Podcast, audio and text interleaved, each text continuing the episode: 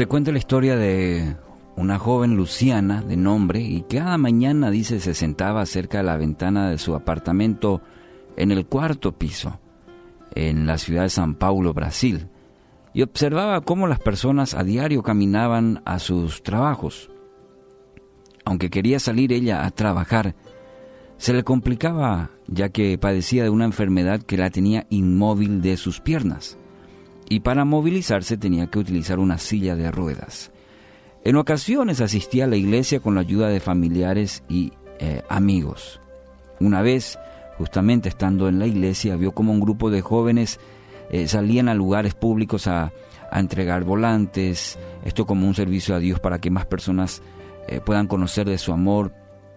Y ella se conmovía ya que también deseaba acompañarlos, pero su situación le imposibilitaba servir a Dios. A la mañana siguiente ella oró a Dios diciéndole que deseaba servirle y llevar su mensaje a otras personas. En medio de la oración, ella recibió una idea y consistía en que cortara siete papelitos y que en cada uno de ellos pusiera la frase Jesús te ama y un texto bíblico. Al terminar su oración, llevó a cabo la idea. Cuando tuvo los siete papelitos listos, los dobló, oró por la bendición de aquel mensaje y luego fue hacia la ventana y al mirar que venía una persona caminando por la acera cerca de su edificio, tiraba un papelito. De inmediato la persona se detenía y lo tomaba. Una de esas personas venía de un funeral y al leer el papelito que decía que Jesús le amaba, soltó lágrimas y agradeció a Dios por el mensaje.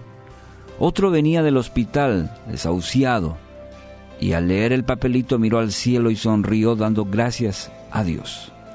Cada uno de los papelitos llevaba el mensaje de Dios. Ese mensaje que cada una de esas personas necesitaba escuchar por su situación. Dios había usado la vida de esta joven para llevarles esperanza. Isaías 52.7 afirma, qué hermosos son sobre los montes los pies del que trae buenas nuevas, del que proclama la paz, del que anuncia buenas noticias, del que proclama la salvación. Amigos, esta historia es un fiel reflejo de cómo Dios puede usar nuestras vidas para servirle con amor y que no existe ningún impedimento para llevar su mensaje a aquellas personas que lo necesitan. Como la historia esta joven eh, anhelaba servir a Dios, y Dios en, a través de su espíritu le mostró formas, sí, de una manera tan sencilla, pero sembrar la preciosa semilla del Evangelio y Él se encarga de la cosecha. Vivimos en un mundo muy carente de experimentar el amor verdadero. Personas con mucho egoísmo que solo buscan el propio bien a cualquier precio. Y habiendo tanta necesidad, las personas necesitan escuchar un mensaje de amor, una real esperanza de vida. En el tiempo que estamos viviendo, esta, esta época, bueno, mucha gente va a ir al centro comercial y buscar paliar una necesidad en, en forma material. Pero realmente entendemos que hay satisfacción, que hay llenura en el corazón, llenando con lo material. Usted y yo podemos compartir el mensaje el mensaje de esperanza, la buena noticia, el Evangelio, y ser una luz en medio de la oscuridad que agobia a la humanidad. Mostrar con sencillos actos el amor de Dios. El ejemplo de esta joven nos ilustra de manera muy práctica. A veces decimos, yo no sé hablar, yo no sé cómo decir.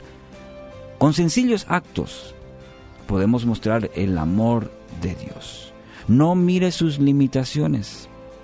Dios desea que salga y lleve buenas nuevas a todo aquel que lo necesita. ¿Y qué mejor temporada que esta? La oportunidad de su compañero de trabajo, su vecino, algún amigo, algún familiar, con sencillos actos. De es un tiempo de, de dar, porque el mensaje de la Navidad es eso. Dios dio lo mejor que tenía a su Hijo Jesucristo. Envió a este mundo para que a través de él todo aquel que crea no se pierda, mas tenga vida eterna. Entonces, la Navidad es dar. A veces estamos tan ocupados, ¿saben? ¿En qué regalo recibir? No, es mostrar el amor de Dios, dar ese regalo y qué mejor regalo que a Cristo. Entonces, no mire sus limitaciones, lleve las buenas nuevas a todo aquel que lo necesita. Y hoy es un buen día para llevar ese mensaje.